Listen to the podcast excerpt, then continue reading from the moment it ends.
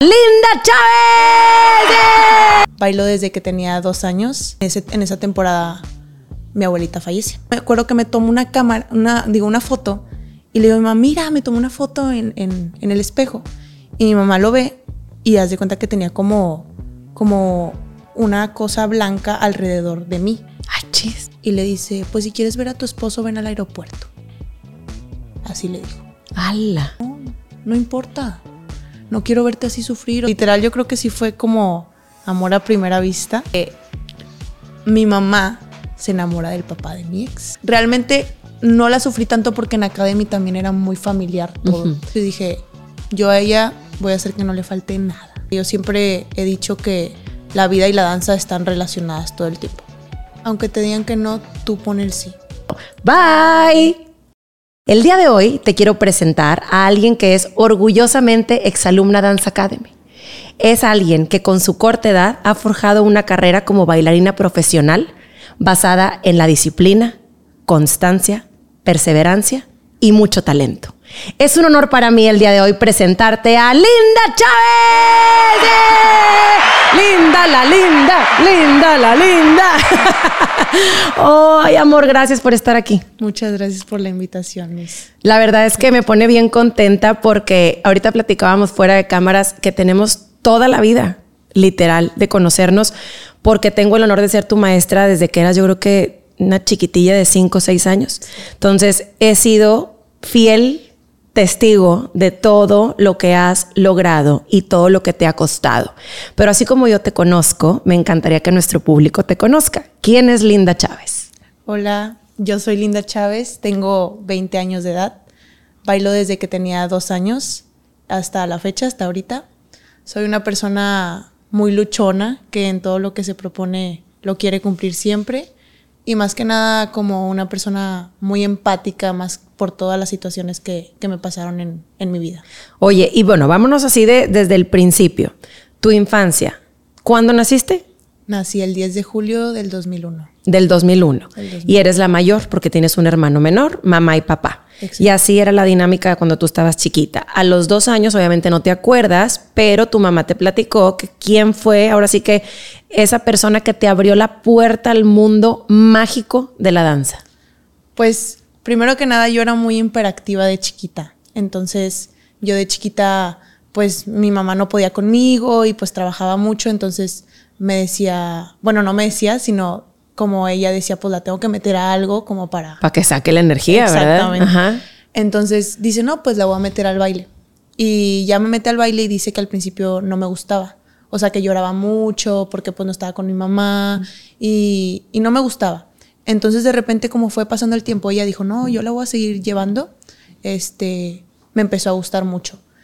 Y ahí donde yo estaba muy, muy chiquita, la verdad hay cosas que todavía no me acuerdo, lo que ella me platicaba es que mi abuelita, mi abuelita Mari, que, que en paz descanse, ella era la que, me, la que me pagaba todas las clases de baile. Todo, todo, todo. Ella era como su consentida más que nada. Entonces pasa el tiempo y al estar ahí dice mi mamá, no, pues le gusta muchísimo, o sea, ni a las piñatas iba, o sea, ella decía, va, a haber una fiesta de tu escuela, no, yo no quería ir. O sea, yo quería ir al ensayo y ella decía, pero no quieres ir a la piñata. O bueno, vamos al ensayo y después del ensayo te llevamos a, a la piñata. Y así le hacíamos de repente porque a veces sí terminaba muy cansada. Entonces, en mi primera academia fue Arda Dance, donde ahí entro con mis dos años y, y empiezo como en mi primer festivalito. O sea, Cosita, tres añitos, cuatro añitos, cinco añitos más o menos. cinco añitos. más. Estuviste ahí este, con la maestra Yanela, que le mandamos un fuerte abrazo. La verdad es que es excelente maestra.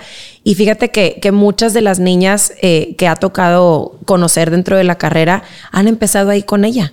Entonces, yo creo que esa, esa semillita que te sembraron ahí fue increíble y empieza tu carrera.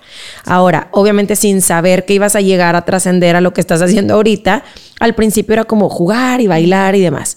Tu mamá, fotógrafa. Fotógrafa. Eso era hobby. Y maestra. Maestra, siempre, siempre, Siempre. maestra y fotógrafa de hobby, porque Sí. tu papá también le gustaba Sí. como ese tipo de cosas, entonces se complementaban muy bien. Y era como trabajito de fin de semana, etc. Sí, era trabajo de fin de semana para ellos y mi mamá trabajaba todos los días en, en el colegio. O sea, Ok. todos los días. Y teníamos siempre beca por ella en la escuela. Pues qué chiquita. padre, porque al fin del día siempre, siempre tu madre sacrificándose desde el momento uno y buscando lo mejor para ustedes. Ok, y luego me platicabas también que contratan a tu mami para ir a tomar fotos en la Academia Country. Sí. Casualmente, ponemos en contexto, es la academia donde yo estuve toda la vida, la que me formó a mí como bailarina, como maestra y como todo lo que soy. Y entonces, platícanos esa, esa experiencia que está padrísima. Pues ya entro a, a danza country. Bueno, no, no entro, sino acompañaba a mi mamá a tomar las fotos.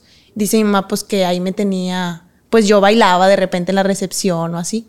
Y llega Maripaz y le dice Maripaz, tu mamá, Ajá. le dice a mi mamá, ¿por qué no la metes a la academia? Fíjate, la dueña de la academia. Metiendo la cucharota. Y mi mamá, no, pues es que está muy caro, o sea, yo no puedo pagar esas clases. Dice, no, no, no, sí. Y me mete, me mete a la clase. Te agarra y te Así, mete a la clase. Ella, Entonces, en dueña. Y pues yo como me encantaba, o sea, pues Pues ahí. yo ahí, ahí bailando, ¿verdad? Y ahí empecé en danza country. Entonces ahí mi abuelita Mari me pagaba todas mis clases. Mi mamá no pagaba nada de lo de danza. Ok. Siempre mi abuelita Mari me estaba pagando todo. Festivales, vestuarios, Ay, todo. tan hermosa. Zapatillas, todo, todo lo que necesitaba. Qué padre. Entonces ya al estar ahí en danza country, estuve cinco años. Y todo eso, pues la verdad, hay cositas que no me acuerdo, porque pues estaba muy chiquita, pero me acuerdo que tú estabas ahí de maestra.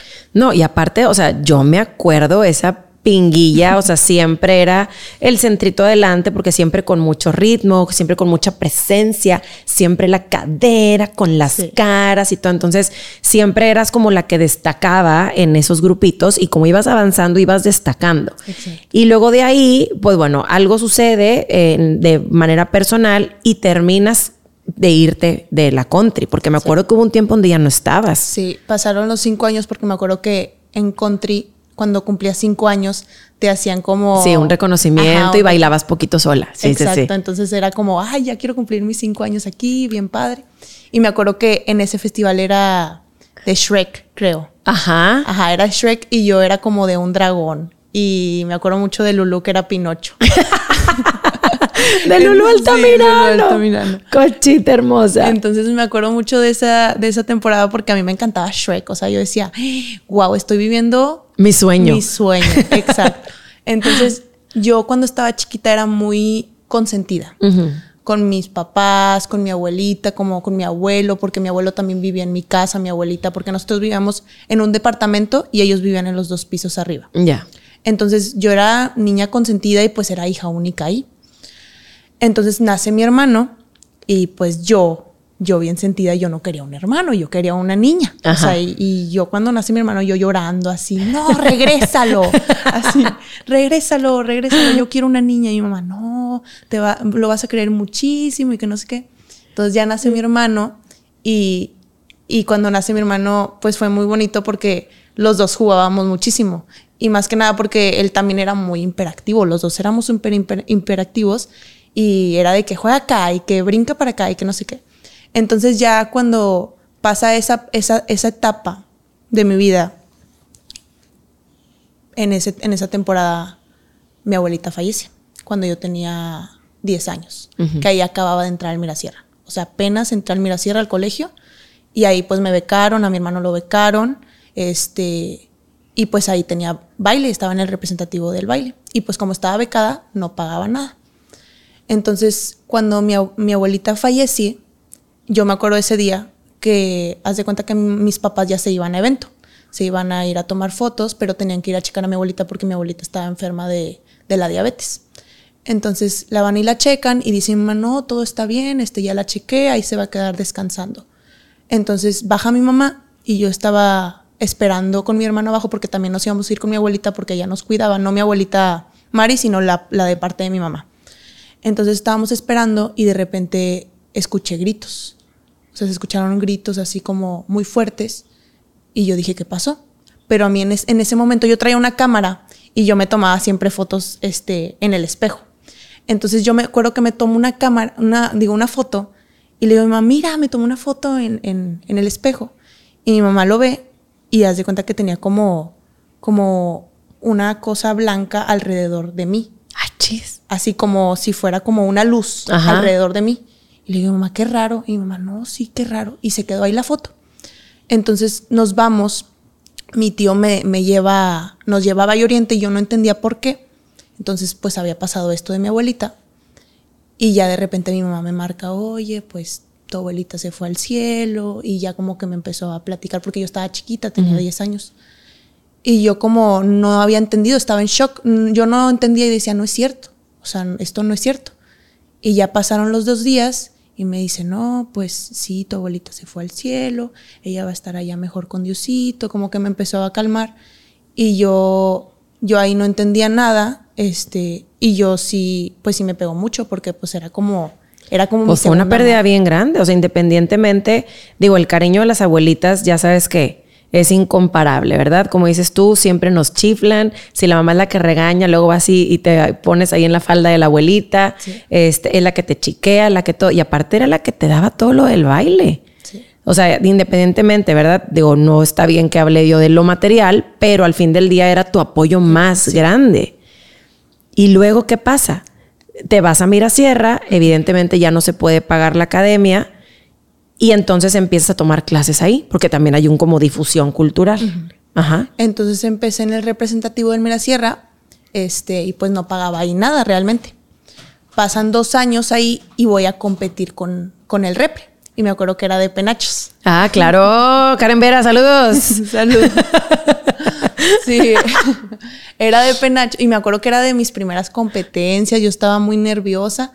Y me acuerdo que ahí te vi. Ajá. Y nosotros ya íbamos con Academy. Exacto. Yo las, yo las vi y dije, wow, qué padre. O sea, me acuerdo que las vi bailar y yo, no, yo quiero estar ahí algún día. Pero pues yo lo hacía muy imposible. Yo decía, no, pues cuando se pueda. Este, y más que nada por toda esta situación que estaba pasando en mi casa.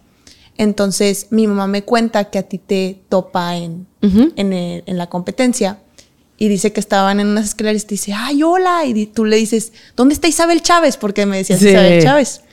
Entonces, este, le dices, no, métela acá, tráemela tú para acá. Y mamá, pues. De tal palo, tal astilla. mi mamá ahí en la contra y luego yo para acá.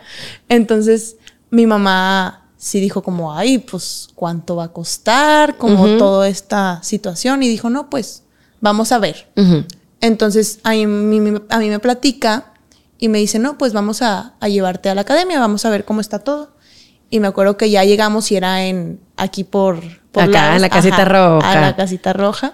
Este, y me acuerdo cuando llegué, yo dije, wow, qué bonita academia. Yo estaba ilusionadísima en, en, esa academia. Entonces, ya al estar ahí, como que, pues yo veía las clases y yo decía, esto está muy difícil, como, no, o sea, era algo muy, muy impactante para mí porque pues yo venía de, del repre, o sea, ahí éramos seis personas, siete personas y acá era mil mundo en la academia. Entonces ya al llegar ahí a la academia, este, me acuerdo que la primera clase fue contigo, de jazz.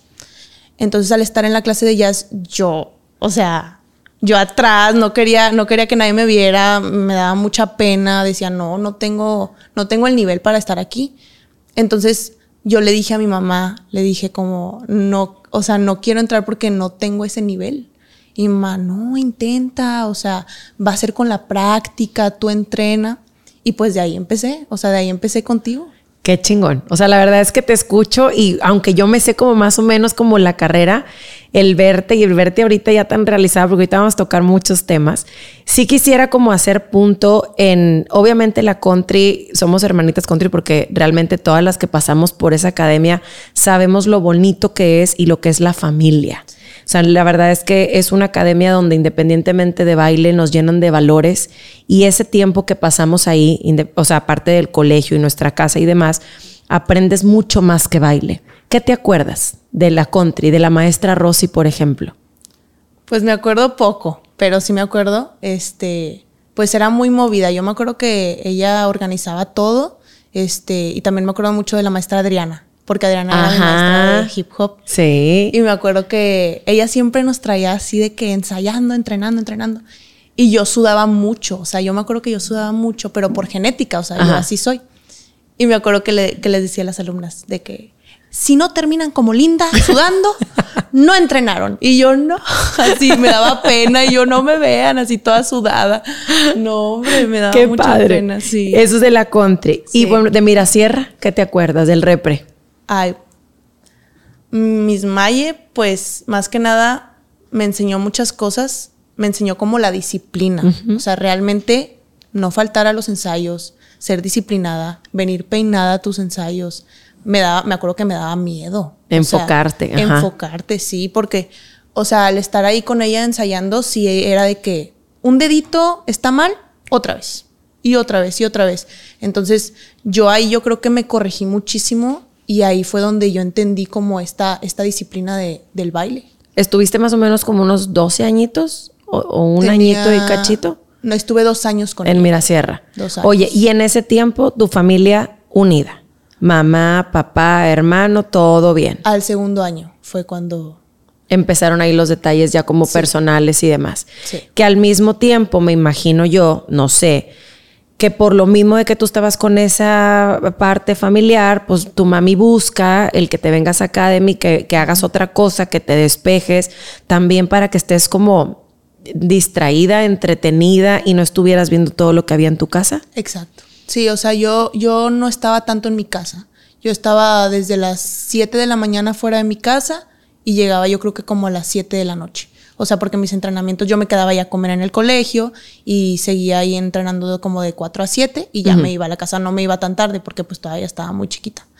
Entonces ahí como al segundo año empieza a ver esta situación de, de mi papá. Mi papá era muy unido conmigo, mi papá era yo la princesita de mi papá.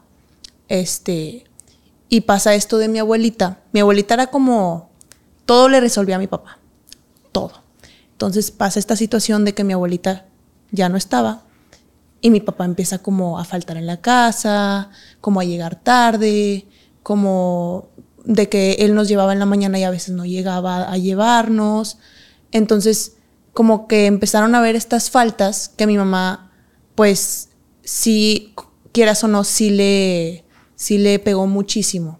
Entonces, de repente también había noches que me despertaban por peleas o por cositas así que pues yo estaba muy chiquita, mi hermano también, entonces era como a las 4 de la mañana despertarme y yo al día siguiente tenía un examen de la escuela, entonces la escuela también no andaba tan bien porque no estaba tan enfocada también mi hermano, entonces era muy complicado.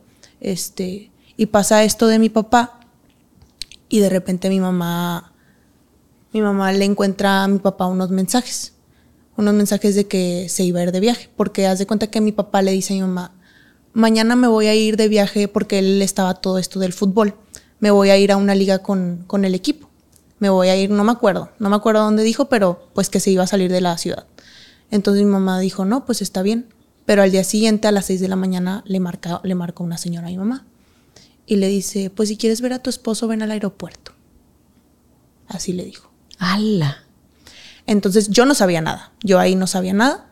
Yo ya ahí tenía como 14. ¿Y quién era la señora que le habló? ¿Una comadre, una amiga, una desconocida? Era, era la amante. ¡Ah! Era la amante. Le marcó a mi mamá. Ah, qué calzones de señora. Entonces le marca y ya mi mamá va con mi tía, la acompaña a mi mamá. Llega a la. ¿Tú dormida? Yo dormida. Yo no sabía nada. Mi hermano y yo no sabíamos nada, obviamente. Llegamos, este, llega al aeropuerto, mi mamá con mi tía, y ve a mi papá con la señora y tres hijos. Ah. Así, ya este, checando y todo. En familia feliz. Ajá. Entonces mi mamá, pues, ya sabes, le armó ahí el showcito, ¿verdad? Este. Y pues mi mamá bien, o sea, mi mamá le pegó mucho porque pues fue su único novio. O sea, mi mamá anduvo con él desde los 14 años y era como el amor de su vida. Entonces pasa esta situación y mi mamá se va a la casa y dice, no, pues va a hacer lo del divorcio, todo este proceso, voy a cerrar, voy a quitar la chapa de, de la casa, no va a entrar a la casa cuando regrese, como ya estaba muy decidida. ¿Y tu papá se fue? Mi papá se fue. O sea, sí, me armas el rancho y se fue. Se fue. Entonces se va mi papá, este, regresa y quiere hablar con mi mamá y ahí está, perdóname y que no sé qué, y rogándole y así muchas cosas. Y mi mamá me cuenta a mí porque yo era como la mayor y le digo, mamá, ya déjalo. Le digo, ya, mamá, o sea, en serio, otra vida, otra, ya, refresh, ¿sabes? Y mi mamá, no, es que también quiero hacerlo por ustedes, que tengan un papá, como que pues estaba viendo esa parte, que no faltara ese factor. Y yo le dije, no, no importa, no quiero verte así sufrir, o sea, qué necesidad, ¿sabes? Entonces ahí mi mamá dice, ok, ahí agarra la onda y dice, ok, me está diciendo mi hija esto. Entonces ya pasa esta situación, no se divorcian luego, luego, porque tú sabes que el divorcio es un proceso muy largo. Este, y mi papá como quiera seguía ahí en la casa. Todavía no se iba. O sea, mi papá seguía en la casa. Pero estaba pasando lo mismo. O sea, él no estaba y así. Pero yo como, como estaba muy pequeña, lo bloqueaba ese sentimiento y, y yo no sentía nada. Era como, pues sí, ahí está, no, no pasa nada. Qué fuerte. Yo decía que no pasaba nada. Y mi hermano pues estaba más chico, entonces no entendía muchas cosas. Pero todo te lo guardabas, lo sacabas bailando. Sí, sí lo sacaba bailando, que ahí es otro tema que ahorita también quiero platicarte, pero, pero todo lo guardaba. Nunca lo hablaba, como lo, lo, así lo bloqueé. Ese sentimiento totalmente lo bloqueé y yo dije, no me va, no me va a perjudicar, no voy a sentir nada, o sea, todo bien. Pero no. Pero después que ya pasa todo esto y ya que mi papá ya no está en la casa, que ya yo estaba en Dance Academy, este, viene, viene un solo que se llama Back to Black. Que este solo era como de una situación así, como de una situación de engaño, este, que un hombre dejó a la mujer, como esta misma situación. Entonces yo ahí dije, wow, o sea, regresó eso a mí y dije, voy a tener un espacio para poder sacar ese sentimiento. Y yo ah, me acuerdo que no le había dicho nada a mi mamá porque era mi primer solo y mi mamá me decía, ¿cómo es tu solo? Cuéntame. Y yo, no, va a ser sorpresa, tú velo. Y pues obviamente cuando fue, mi mamá lloró y lloró y fue muy fuerte porque pues sí entendió el mensaje. O sea, sí supo que era eso. Qué fuerte, Linda. Porque independientemente nosotros te veíamos siempre como una alumna entregada, comprometida, siempre con una sonrisa, siempre dando tu más, porque si entre esa generación fue increíble, pero por ejemplo, les decíamos eh, las powers, porque Karen Vera, tú, Fernanda, o sea, toda esta, generación de nunca marcaban. O sea, era muchas niñas de que lo podemos marcar y ustedes siempre era función. Entonces, Sabíamos que había como alguna situación complicada porque la verdad es que nos toca trabajar ahí con, con niñas que pasan por diferentes situaciones y para eso estamos, para hacer equipo con ustedes y demás. Pero nos, este detalle de lo del avión y todo esto no sabía. Entonces, tu mamá se guardó también muchas cosas. Y tu mamá siempre ha sido una mujer bien entregada que, que ha dado todo por ustedes, porque ha habido muchos sacrificios. Yo me acuerdo, por ejemplo, que cuando llega Academy, se le dio como algún apoyo económico también por ahí, este, con el afán de que igual, así como mi mamá en su momento eh, le ayudó un poquito a, a mi Rosy, bueno, un poquito, un poquito bastante, fueron muchos años. Este, tu mami también nos ayudaba, que si la manualidad, que si esto, que si la foto, que si, o sea, también nos echaba la mano con eso. Tú también empezaste a ser asistente y como a pagar esa beca, por así decirlo. Entonces, siempre comprometida y nunca faltabas, aunque pasara lo que pasara. Yo creo que tenemos como estas vidas similares, porque a lo mejor en, en situaciones diferentes, porque yo también tuve una mamá muy presente, pero mi mamá pues con enfermedad también muy complicado, que fue algo para mí que saqué también a través de la danza y que sigo sacando porque la verdad es que sigue habiendo como situaciones complicadas que, que ahorita estamos viviendo, pero el cómo sí, o sea, el buscar siempre un como sí, el tratar de sacarle lo positivo a lo negativo.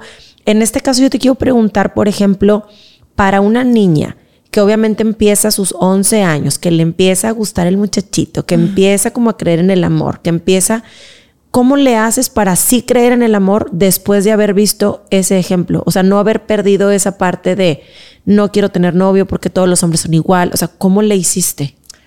Yo creo que sí me perjudicó mucho. O sea, cuando llega ese primer amor a mi vida, este, literal, yo creo que sí fue como amor a primera vista, porque fue así bien raro en una plaza y de ahí pues empezamos a platicar.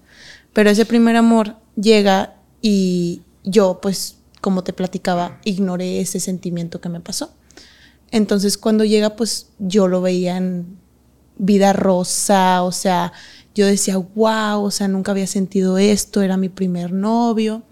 Entonces, pues empezó así, todo, todo, fue fluyendo y en base a eso, cuando fue pasando el tiempo, yo empecé a ver como cositas en mí, que yo dije, ala. O sea, pero no dije ahí, o sea, cuando estaba yo con él, yo era muy celosa, yo desconfiaba mucho de él, pero no era por él, era por mí, por la situación que me había pasado.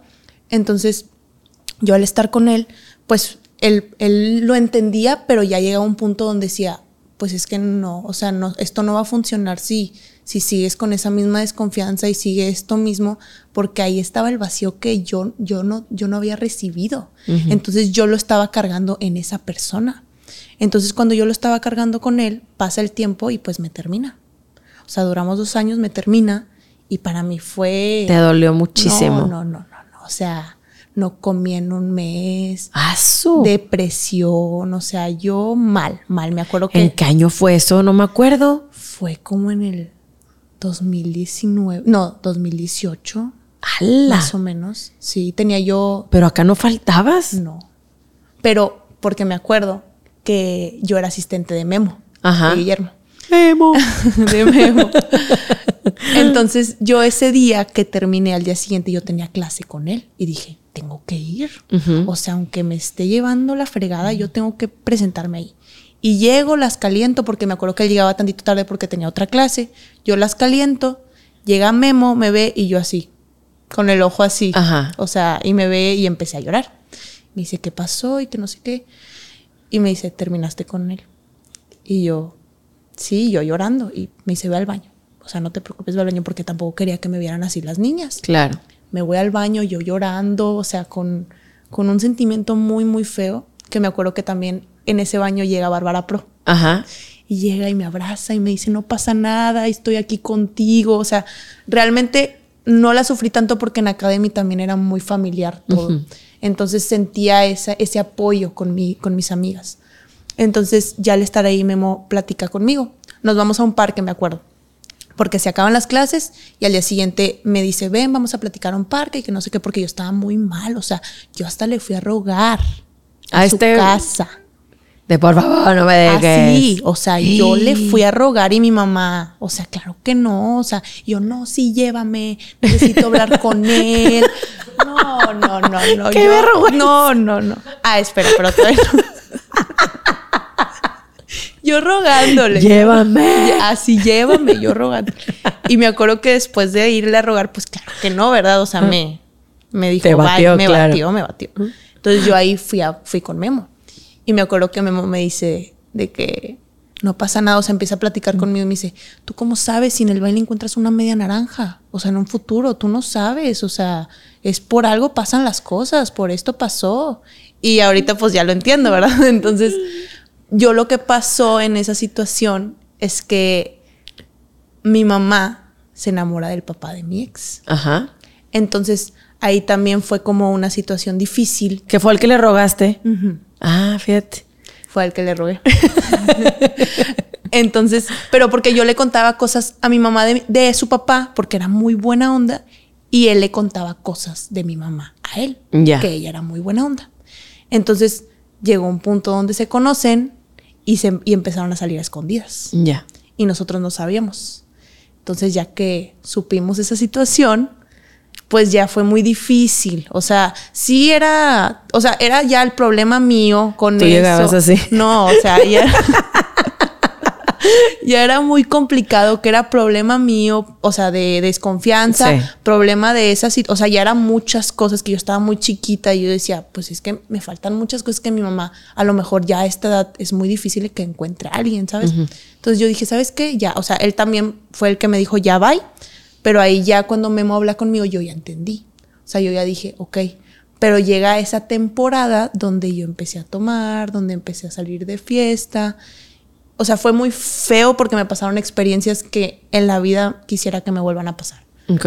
Pero fue más por desahogo, porque yo no encontraba cómo, cómo poder salir de esa burbuja. No encontraba eso. ¿Y nunca fuiste a terapia? No. Deberías. Sí, sí. No, Sí. ya tengo una cita esta semana. O Ah, sea, muy bien. No, sí, deberías porque por ahí digo, está este tabú de que la terapia o el psicólogo No, es para los locos. Pues yo creo que todos estamos locos, ¿verdad? No. O sea, porque realmente necesitamos ir a platicar con alguien, ir a que te escuchen, que sea alguien, un punto neutral, que te pueda dirigir un poquito, que a lo mejor lo que piensas que tú está mal, te diga, pues es que no está mal. O sea, lo puedes hacer de esta manera y te va como encauzando y la verdad es que está bien padre. O sea, yo soy em, también paciente de terapia y, y aunque dices tú, oye, pues no tengo tanto, o sea, no tengo problemas con nadie, mi esposo, o sea, gracias a Dios tengo una relación muy bonita, me dedico a lo que amo, o sea, puedo decir que, que soy una mujer realizada. ¿Por qué ir a terapia? Pues porque uno ocupa. Hay cosas que no le cuentas a, a, a, a, y que ahí puedes ir sacando cosas. Entonces, te va a ayudar mucho. Sí. Está súper, súper padre. Regresándonos un poquito a lo que es el baile. Yo tengo aquí eh, que a los en el 2013 pusiste tu primer talent show. O sea, tenías cuántos? Tenía 12. Como 12. Como 12. Y estaba Karinita, Karinita. Pulido y otra comadrita que la recuerdas con mucho cariño también. Este, cuéntame eso. Pues ahí realmente pues yo no hacía, yo no daba clases ni nada, pero me acuerdo que me llevaba mucho con Cari, Ajá. este era como mi hijita. Entonces me, me dice, oye, ¿me puedes poner el talent show, el trío y que no sé qué? Y yo, ay, pues nunca he montado. Y le digo, no, pues sí. O sea, pero me dieron muchas ganas de montar algo. Ajá. Entonces ya fue como mi primera experiencia al montar. Y, y me acuerdo que era el trío y yo ahí formaciones y que no sé qué, cambios. Y dije, no, pues según yo está súper bien, o sea, está bien para un talent show. Y ya me acuerdo que mi mamá lo vio, sus mamás, y bien emocionadas, todas súper felices. Y ya pasa el talent show.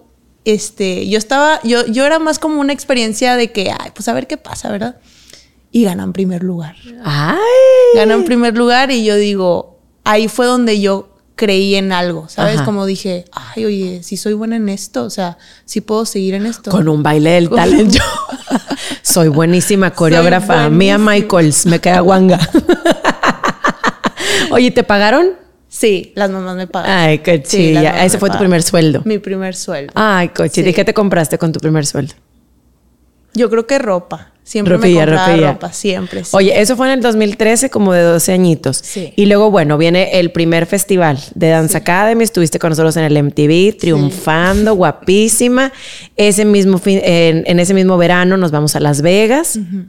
Y yo me acuerdo que habíamos competido en DEA y al mismo tiempo estaba Cheer, que estaba en otro hotel, y que queríamos como competir para poder más premios, pues ya que estábamos allá.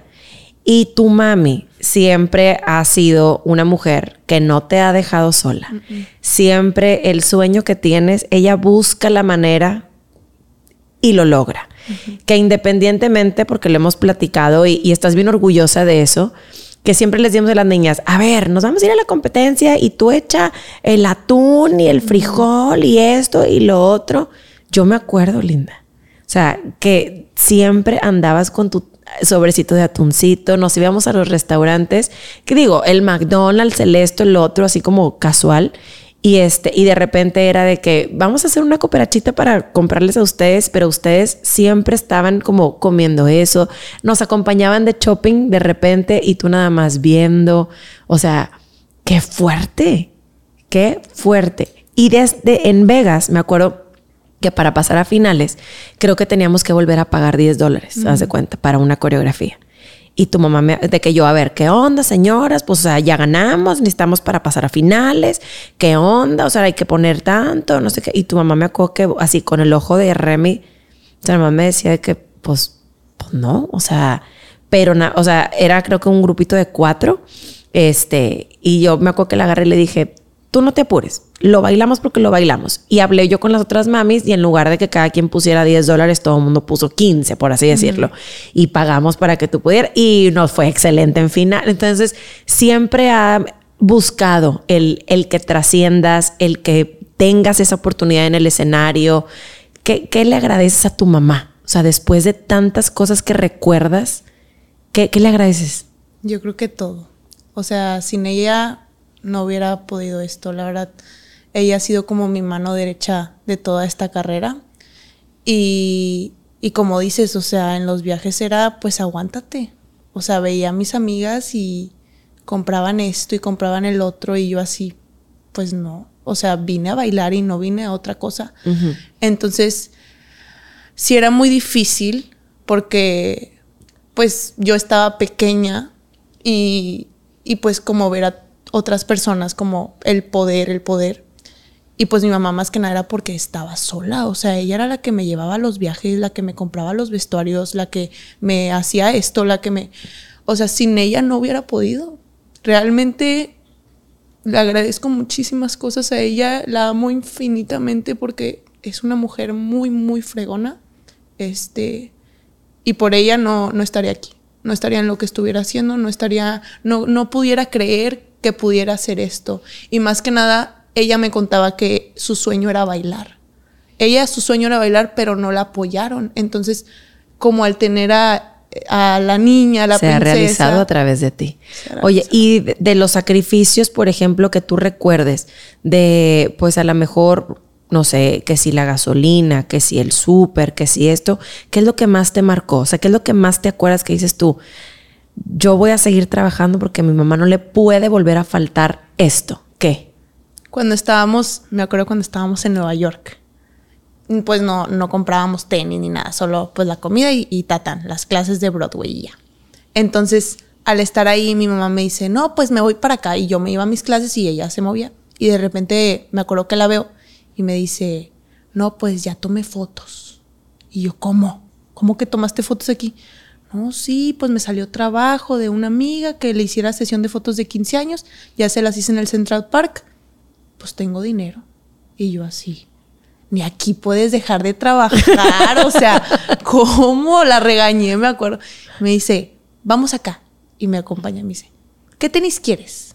Y yo, mamá, ¿cómo? O sea, nos vamos a quedar sin dinero mamá, agarra unos tenis, los que quieras. Y me acuerdo que yo en ese tiempo quería unos tenis que se llamaban Superstar. Ajá. Pero allá en Nueva York, pues ya sabes, hay de todos colores. Entonces, yo me acuerdo que veo unos y yo, ay, pues mira estos. Y veo el precio y me dice, agárralos, agárralos. Y yo así, bueno, y ya los agarro. Me dice, es más, tráete unos para tu, tu hermano. Y yo, Ambos. bueno, Ay, Tu mamá se mira. así, ajá. Con aguacate.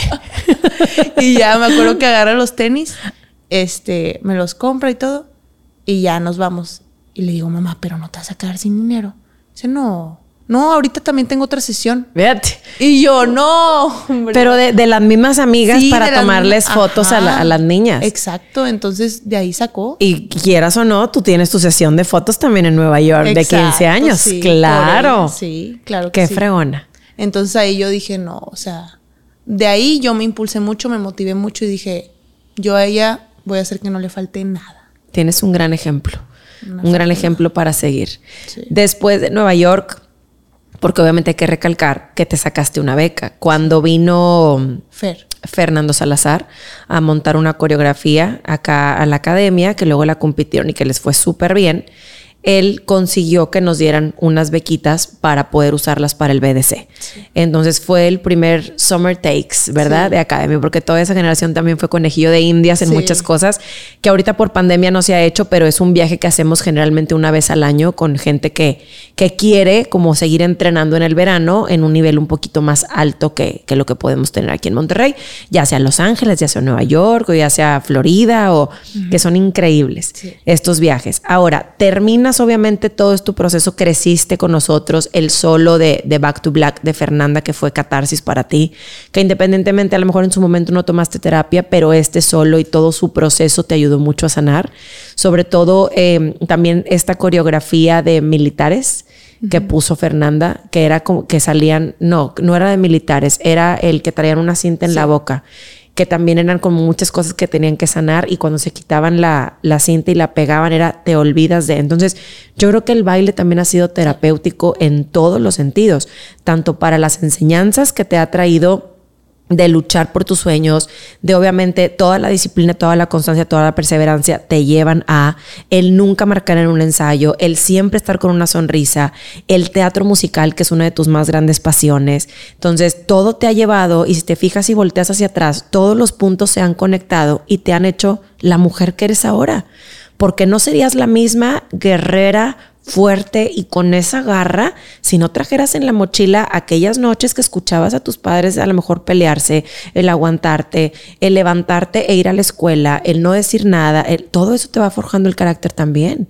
Entonces, y más todo lo que ya gracias a Dios has bailado, has aprendido y eres una bailarina súper versátil también.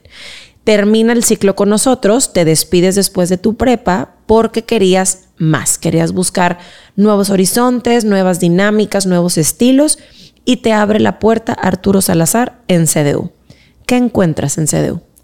Pues me acuerdo que yo estaba en Dance Academy y ahí estaban ahí en un saloncito CDU. Ajá. Y me acuerdo que yo en la noche pues veía las clases. Y yo me acuerdo que, que las veía y decía, ay, qué difíciles, o sea, pero no eran técnicamente difíciles, sino en movimiento más que nada. Entonces yo decía, ¿por qué se mueven así bien, bien diferente?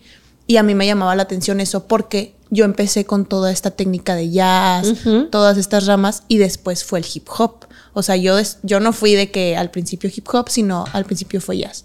Entonces llega Memo y me, me pues empiezan a ver más clases de hip hop así como más rudas, más masculinas, y me al principio las odiaba.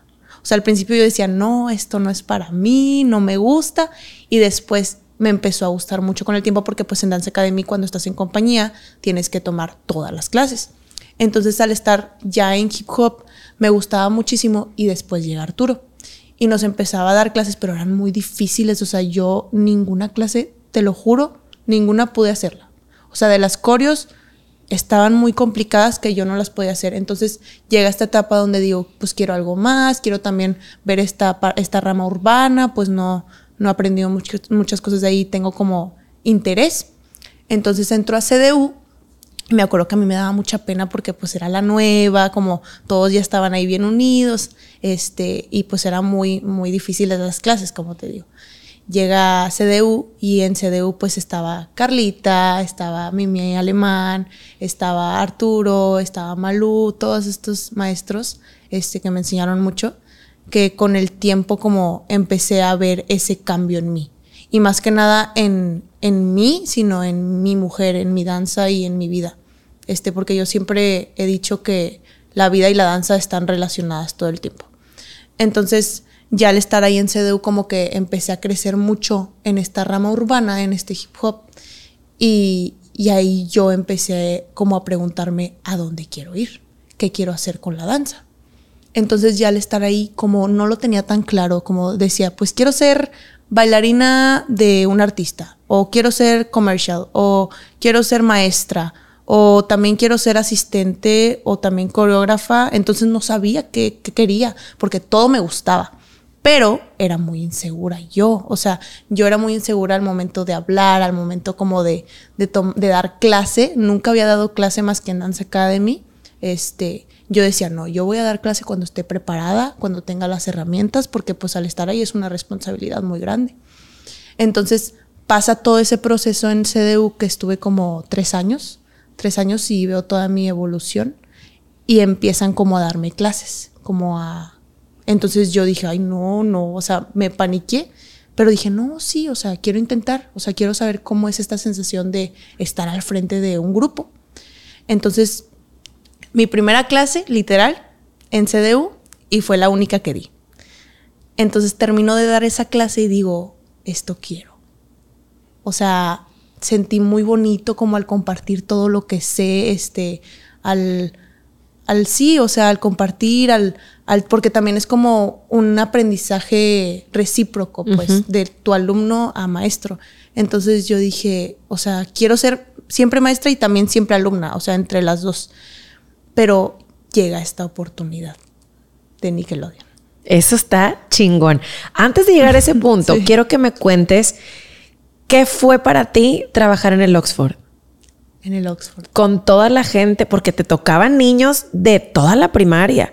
Y era levántese mi chula y era el compromiso diario. Yo creo que ahí, porque yo también tengo una experiencia muy similar. A mí, mis Rosy y mis Laura, que fueron las que me abrieron la puerta del San Gerardo, que para mí fue una gran escuela y comparto contigo esto de la enseñanza recíproca, porque obviamente tú das la clase, pero aprendes todos los días de estos niños tan increíbles y la energía que te dan es espectacular. Ahí fue donde hiciste callo también. Ahí fue donde se te desarrolló la voz, porque no hay manera de, si eres asistente y das una clase, es, mis, pero habla fuerte habla fuerte desde acá, pero no lo entiendes hasta que tienes que callar a 30 huercos al mismo tiempo. Entonces ahí es donde entra el... ¿Qué fue para ti trabajar con, con esas edades? Pues fue muy difícil, porque pues era, cada grupo era muy distinto. Entonces yo lo hacía más que nada por necesidad económica. O sea, yo decía, no me puedo pagar mis clases, necesito trabajar. ¿Qué, ¿En qué puedo trabajar? En dar clases. Y pues yo dije, pues en un colegio está súper bien, ahí también yo practico, porque pues me daba mucho miedo todavía dar en una academia. Entonces empiezo en este colegio, este, la verdad, muchas gracias por darme la oportunidad, Walter. Saludos. este, empiezo en este colegio y, y, yo dije, ala, o sea, niños desde 6 años hasta niños desde 14 años. Foguese, mija, claro, claro. Y festivales, y hace esto, y hace el otro. Entonces, cuando yo empecé, yo me acuerdo que ahí empiezo yo en un summer camp y ahí me agarran para dar clases en el semestre. Entonces, empecé poco a poco y me fue gustando mucho como esta parte de dar clases. La verdad era ir todos los días temprano y organizarte por la escuela, entonces ahí me tenía que organizar. Y ya al momento de dar la clase, para mí era como, me ponía muy nerviosa al principio. O sea, al principio decía, es que qué voy a hacer, o sea, y cómo lo voy a hacer, y más que nada es niños chiquitos, cómo lo va a manejar. Y yo le pedía consejos a mi mamá, porque pues mi mamá dio clases a muchas de las edades. Y ya mi mamá como me empezó a dar tips y yo dije, bueno, ok, a estos niños es más como juego porque están chiquitos, pero también al mismo tiempo baile. Y a estos otros y así, como que empecé a organizar todas mis clases. Con los que a veces sí batallaba muchísimo era con los niños de secundaria. Más que nada porque como yo tenía, la, tenía 17 años, o sea, y ellos tenían 15, 14, entonces decían, ay, o sea, ¿sabes? Entonces yo ahí sí me ponía muy exigente porque decía, pues estoy chiquita, pero también tienen que tenerme respeto. Entonces ahí como también había una relación donde había un respeto y me querían muchísimo porque al mismo tiempo también era buena. Entonces jugaba, no exacto, jugaba, los dejaba como que a ver, ok, si hacen esto bien, les doy cinco minutos de descanso y así como que cositas así. Entonces con, con el tiempo me empecé a foguear, foguear, foguear y ya de repente me querían muchísimo en el colegio, pero llega la pandemia. Entonces después de esta pandemia pues hubo muchos cambios, como pues todo fue online. Entonces sí fue, fue distinto ahí, pero, pero estuvo padre. Al mismo tiempo pues era otra modalidad más que nada. Y aprendiste mucho, o sea, realmente te fogueaste y desarrollaste muchas capacidades que igual no las hubieras logrado exactamente igual si hubieras estado en academia con niñas chiquitas que todas quieren ir a bailar. Acá eran niñas, niños de todas las edades, todo un reto, porque yo también sé lo que es. Te digo que, que yo también adoré esa temporada del San Gerardo, para mí fue lo máximo. Eh, aprendí igual con niños desde primero de kinder este, hasta los de sexto y luego ya con secundaria y festival de diciembre y festival de fin de año. Entonces ahí nos vamos haciendo, está bien padre eso. Y ahora sí, vamos a regresarnos a esta oportunidad increíble que obviamente, vuelvo a repetir, el conectar los puntos. O sea, todo es por algo, todo pasa por algo y todo llega en el momento adecuado.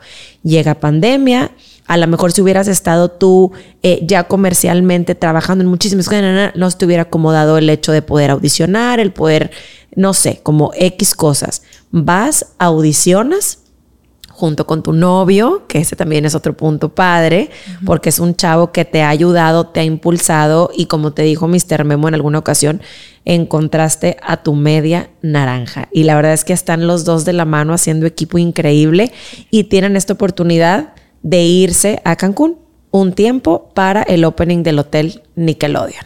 Cuéntanos eso.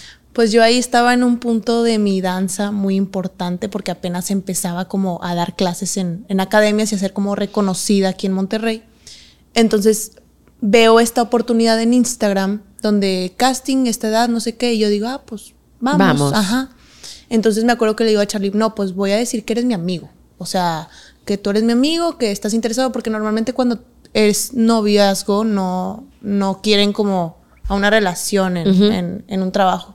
Entonces, vamos a audicionar, la verdad el casting fue sencillo, fue nada más como una entrevista en inglés, como una coreografía fácil y una actuación. Ok. Entonces ya pasé todos esos filtros y me dicen, no, pues depende de cómo esté toda la situación, te hablamos en esta semana, si es que quedaste o no. Y ya me voy. Y Charlie también audiciona, pero audicionó en otro, en otro horario. Nos vamos y yo estaba así con mi mamá. Ay, mamá, ¿crees que quede? Y mi mamá, yo digo que sí vas a quedar. Y yo, y le digo, pero es que no sé, o sea, porque no sé si me quiera ir, porque pues estoy en esto y no sé si perder todo lo que he hecho. Entonces estaba como en este dilema de no sabía qué hacer. Entonces esa misma noche, terminando de, de clase, me acuerdo, me marcan. Dicen, hola, Linda Chávez, este, pues nada más para avisarte que quedaste en el primer filtro de Nickelodeon. Y yo así.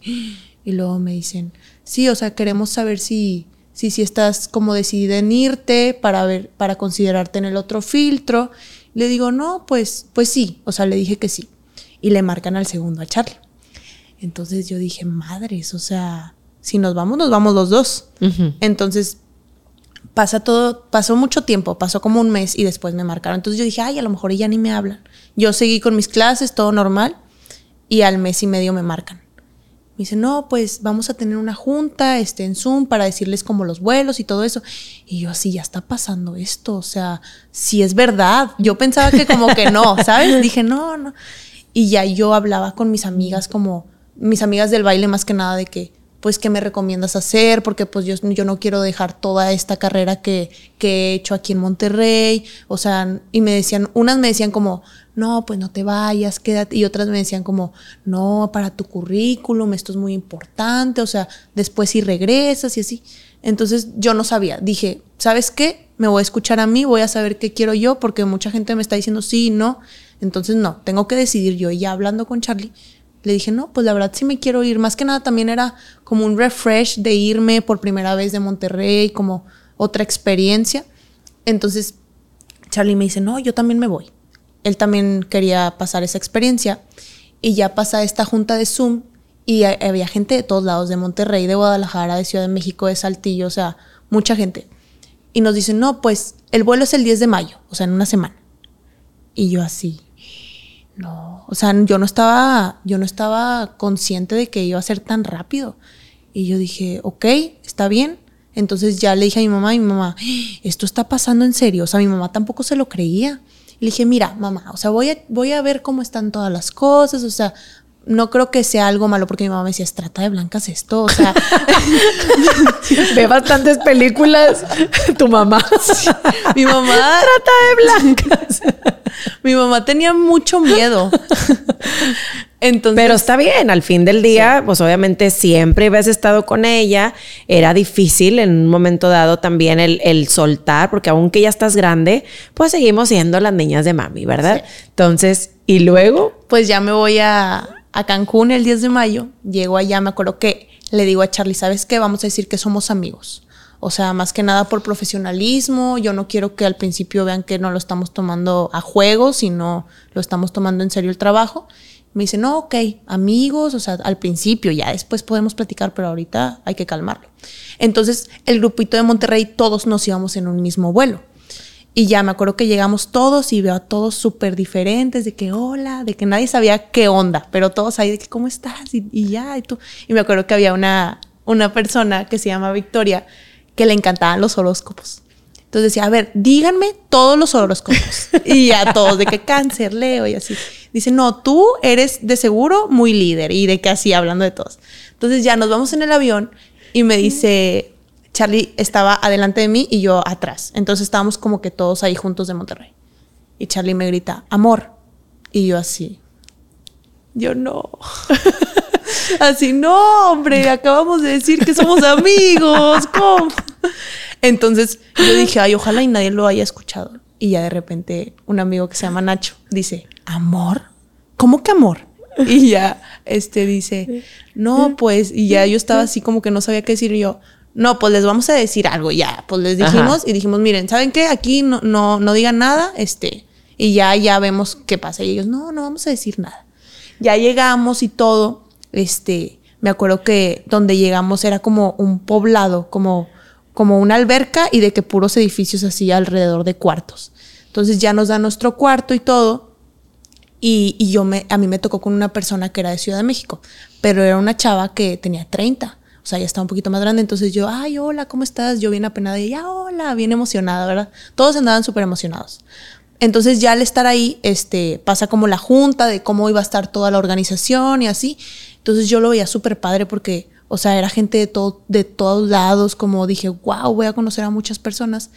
Y pasa eso y, al principio llegamos así en la alberca y fue como una convivencia entre todos y todos platicando de que cómo creen que sea esto y de que qué, pasará y así bien, bien padre.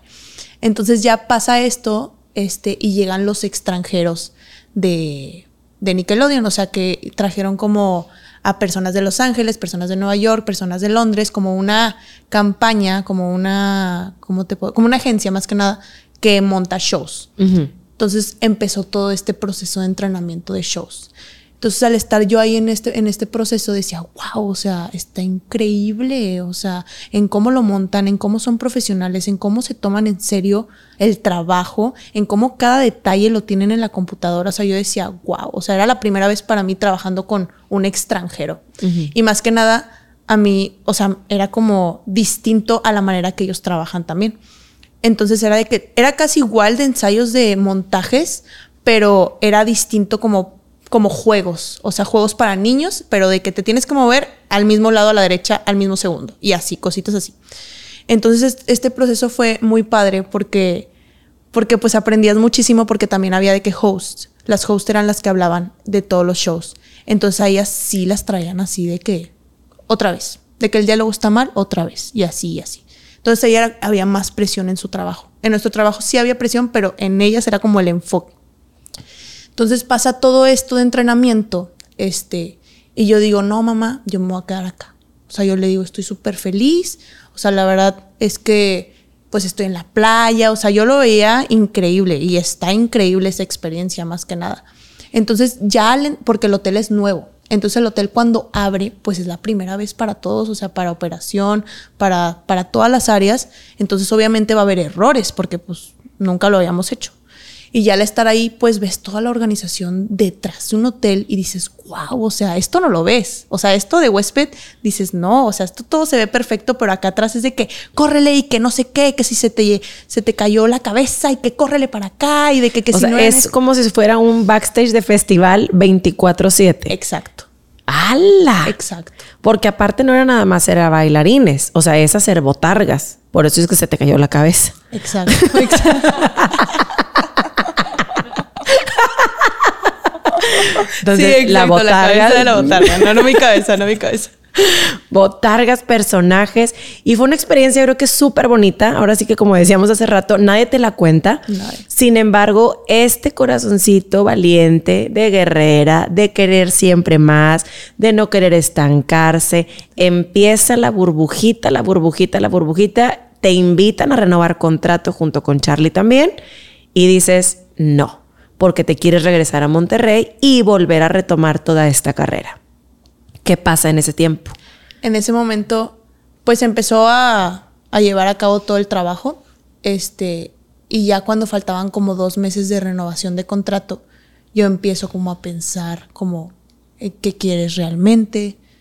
En donde estás, te gusta lo que estás haciendo.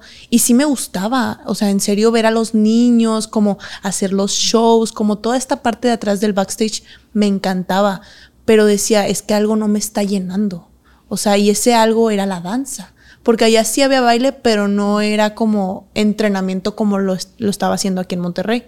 Entonces yo decía, necesito eso. Entonces yo, yo ahí al, estar con Charlie le decía, no sé, no sé tú qué pienses, pero yo realmente sí me quiero regresar a Monterrey. Me decía, ¿por qué? Y yo le digo, más que nada porque creo que me di cuenta que quiero dar clases y quiero ser una maestra preparada, quiero poder compartir, quiero poder enseñar, quiero poder inspirar, quiero poder yo también tomar clases, como todas estas cosas que, que no me había dado cuenta que quería porque al estar allá pues también es fuera de tu zona de confort, o sea, fuera de tu casa, fuera de, tu mami, papi, o sea, tú solita, entonces eran muchas situaciones que yo decía, wow, o sea, es como un golpe de realidad que te da ahora sí que dices, estás aquí solo. Pero fíjate, independientemente de toda la experiencia Nickelodeon como tal, que obviamente nosotros lo vemos y es mágico, ¿verdad? Porque eh, las atracciones, los personajes, o sea, todo lo gringo, ¿verdad? Porque obviamente todo lo que conociste, coreógrafos increíbles, me comentabas que te quedaste con contactos de toda esta gente fabulosa que te montó, que independientemente ya sabe cómo trabajas y que en un momento dado tú necesites alguna oportunidad, ya tienes un contacto o que esas personas en la agencia estén buscando a alguien con el perfil de Linda, inmediatamente, o sea, dejaste como la puerta abierta también, te despediste bien, dejaste todo en orden, diste las gracias. Entonces, se vale. Fíjate que aquí en Monterrey mucha gente decía que, wow, es que mira cómo están y yo quisiera estar allá. Y yo tenía mucha comunicación contigo. Entonces, a mí me decían todo eso, pero pues yo no decía nada. Y yo, claro, está todo padrísimo, pero que yo, yo que sabía que estabas, Miss, es que, ¿qué hago? Es que, mira, me siento así, me siento... Entonces yo te decía, la única que va a tomar esta decisión eres tú. Nada más enfoca y escribe, ¿qué quieres? Da gracias por todo lo que estás viviendo, vívelo hasta el último día que te toque estar aquí, vívelo al máximo, que nadie te lo cuente. No estés pensando en lo que está pasando en Monterrey mientras estás acá. Entonces, porque hay mucha gente que quiere estar en tu lugar. Obviamente, te lo he dicho muchas veces, hay trabajos que son para bailarines y hay otros que son para bailadores, con todo el respeto que se merecen. Voy a dejar esto para explicar. Muchas veces nosotros tenemos el entrenamiento técnico del giro, el salto, la calidad de movimiento y demás, pues en un show de ese tipo es, eh, eh, eh, eh. entonces tú, me falta, o sea, sí estoy bailando, sí estoy haciendo show, pero yo soy más, ¿me explico? Entonces también se vale. Nadie te lo cuenta, fue una experiencia increíble, creciste muchísimo, maduraste muchísimo, conociste a gente espectacular, diste las gracias, cierras el libro y a lo que sigue. Y a lo que sigue es llegar a Monterrey con una mochila, ahora sí que llena de todos los maestros que hemos pasado por tu carrera, desde Yanelda, mi Rosy, Maye, nosotros, los coreógrafos, Arturo, Mimi, Carlita. Eres una bomba. Con toda esa mochila que traes con todos los maestros, realmente vas a hacer cosas increíbles. Y sabes qué es lo más importante que yo te quiero decir aquí en micrófono, que me da mucho orgullo, el poder reconocer y decirte que amo lo que estás haciendo. Amo y sé que vas a llegar bien lejos. Y sobre todo hay una frase que comparto mucho porque nosotros en Academy las preparamos para eso, los preparamos para eso, para que realmente bailen, se empoderen a través de la danza, vivan experiencias que así como tu mamá se está reflejando en ti, también Lili y yo nos estamos reflejando mucho en ti. Y esta frase de el alumno supera al maestro te queda como anillo al dedo, Linda. De verdad, que vienen cosas increíbles para ti. Sigue trabajando, sigue siendo sencilla, humilde, responsable, comprometida, todo lo que ya hemos platicado, porque eso es lo que te va a hacer trascender. Ya para terminar tu entrevista, aquí en el canal yo tengo una frase que ha sido una frase que me rige, que es pone el punto y sigue la raya. Para mí es bien importante siempre poner un sueño y ponerle una fecha para que se convierta en una meta. Probablemente en el camino que vas a trazar hay cosas que te van a sacar, que son oportunidades que uno tiene que estar listísimo para poder ahora sí que tomar y hacerla de uno. Son decisiones al fin del día, pero siempre tener claro qué es lo que queremos, ¿verdad? ¿Tú tienes alguna frase que te defina? Yo creo que sería, aunque te digan que no, tú pon el sí, siempre. Aunque veas que no hay ninguna posibilidad, tú hazlo. El creer en ti mismo. Creerlo, que nadie Trabajar por ti mismo. Exacto. Salirte de la zona de confort. Salirte. Que tú lo has hecho muy bien y muchas veces. Y que aunque has llegado de tu confort, que a lo mejor ahorita te ríes y dices tú, mi confort era el repre y llegar a Academy representó un reto. Y de Academy brincar a CDU, otro reto. Y empezar a trabajar con todo lo de Hills y con todo lo de Pendulum y con todo esto, han sido retos. Y los retos van a seguir siendo sigue haciendo los tuyos y sigue haciendo así de grande. Te quiero mucho. Y gracias por haber compartido este momento conmigo. y obviamente con todos ustedes. ¿Algo que quieras comentar ya para terminar? Pues nada, que los quiero mucho. Muchas gracias también por la invitación. Este, y estoy muy feliz por, por lo que sigue en esta carrera. Ya verás que vienen cosas bien perronas. Como te he dicho, ya tu maestra ya está cansada, hijita. ya necesito yo pasar aquí la estafeta. ¿Verdad, mi corazona? Ya entra como Master Staff también con nosotros, eh, ya a partir de este ciclo.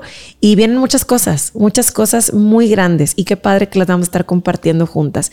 Me enorgullece mucho el aquella chiquitilla que yo veía así moviéndose bastante, ahora va a estar trabajando con nosotros ya montando de coreógrafa, de maestra, de todo. Gracias. Gracias por estar aquí. Gracias a tu madre también, que ha sido un pilar importantísimo en tu carrera. Y sobre todo, gracias a ustedes por haber llegado hasta este punto. Si les gusta este tipo de contenido, denle like, compartan, suscríbanse, comenten, que todo eso nos impulsan a seguir creando cosas increíbles para ustedes. Muchísimas gracias y nos vemos pronto. Bye.